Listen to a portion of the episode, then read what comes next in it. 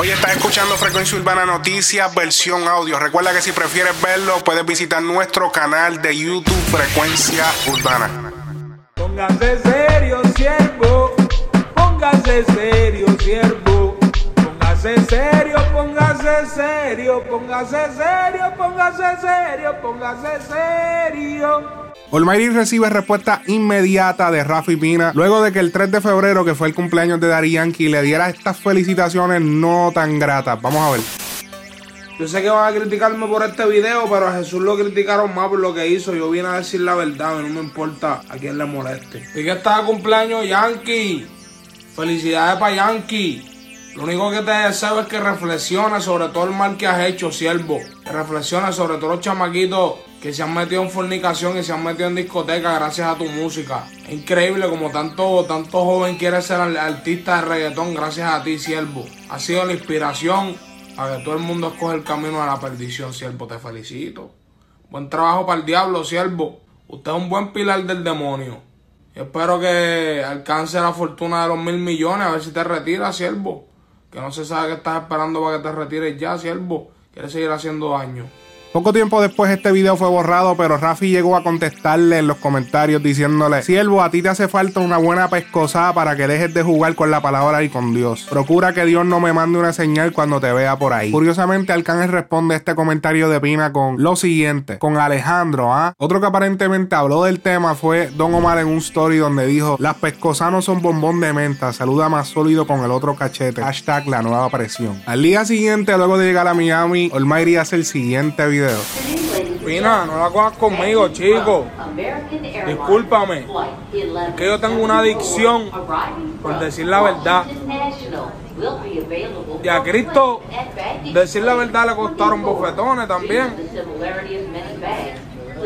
Siervo, yo soy de Dios, le pertenezco a Dios, que Dios decida lo que pasa conmigo. Yo solamente voy a predicar la verdad. Y si quiere verme, siervo, vamos para la iglesia. Vamos los dos para la iglesia y arreglamos.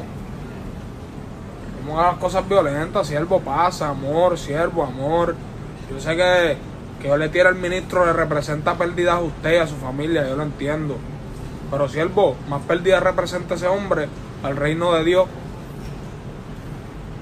que hablar de dinero, porque esto se trata de almas. Te bendiga, siervo. Que le da la buena batalla de la fe, no te rinda, pina, que tú eres un gallo. Saca las espuelas. Tú la sacaste ya, pero saca una nueva. La revista GQ Edición México y Latinoamérica le hizo una entrevista a Bad Bunny hace una semana en la que le hicieron la siguiente pregunta. La entrevista fue escrita y dice, con el reggaetonero Farruko cantar la cartera. Y dice, todo el año para mí es 420 en relación al consumo de marihuana. A lo que ellos citaron la contestación de Bad Bunny como, mira, todo el año para mí es 420 por mi gente cercana que tiene pasión por la marihuana, pero yo dejé de fumar ya casi un año atrás. Decidí parar ya que mi mente no me lo permitía más. Soy una persona a la que le gusta demasiado todo el tiempo estar creando y perdía un poco el control de mi mente al hacerlo. Precisamente este fue el artículo que el reportero citó en la entrevista que le hicieron a Almighty en Dando Candela, donde se dijo lo siguiente. Vamos a ver. Si fumo, pues solo en mi casa, fumo por la noche. Yo tengo licencia, sí. Sin embargo, hay exponentes como Bad Bunny que ha dicho que le hace daño a la hora de, de crear, ponerse creativo. Ah, bueno, pues eso es a él. Ah, él, hace años. Bad Bunny prácticamente desmintió el artículo diciendo lo siguiente: Yo nunca dije que dejé la marihuana porque me quita creatividad. Y si lo dije es que estaba arrebatado. Ya que estamos hablando de Benito, hablemos que acaba de ser destronado por el nuevo álbum Easy Money Baby de Mike Towers en los Billboard. Este álbum por siempre de Bad Bunny desde que salió en el 2018 tardó alrededor de dos semanas, tres semanas en llegar la número uno en los Billboards y luego de esto ha estado bajando y subiendo pero siempre compitiendo con todos los álbums de artistas grandes como Zuna, etcétera, donde siempre baja de posición pero luego al tiempo regresa a la número uno. Hay que ver cómo le va a este álbum Easy Money Baby contra este álbum por siempre que ha sido catalogado como uno de los mejores de la década. Así que un estatus difícil de mantener, pero no imposible. Posible nueva colaboración entre Don Omar y Romeo Santos. Recientemente Don Omar publicó una foto de Romeo con el siguiente caption. Qué grato fue recibir tu llamada hoy, gran amigo, que si hacemos música nuevamente. Siempre ha sido un honor y esta vez haremos historia en la música nuevamente. Gracias por los años de amistad, por el cariño y sobre todo por el respeto. Otra gran década que marcaremos con música. La última y única colaboración que hemos visto de Don Omar y Romeo Santos sucedió en la canción Ella y yo exactamente en la década pasada, año 2005 en el álbum God's Project de Aventura.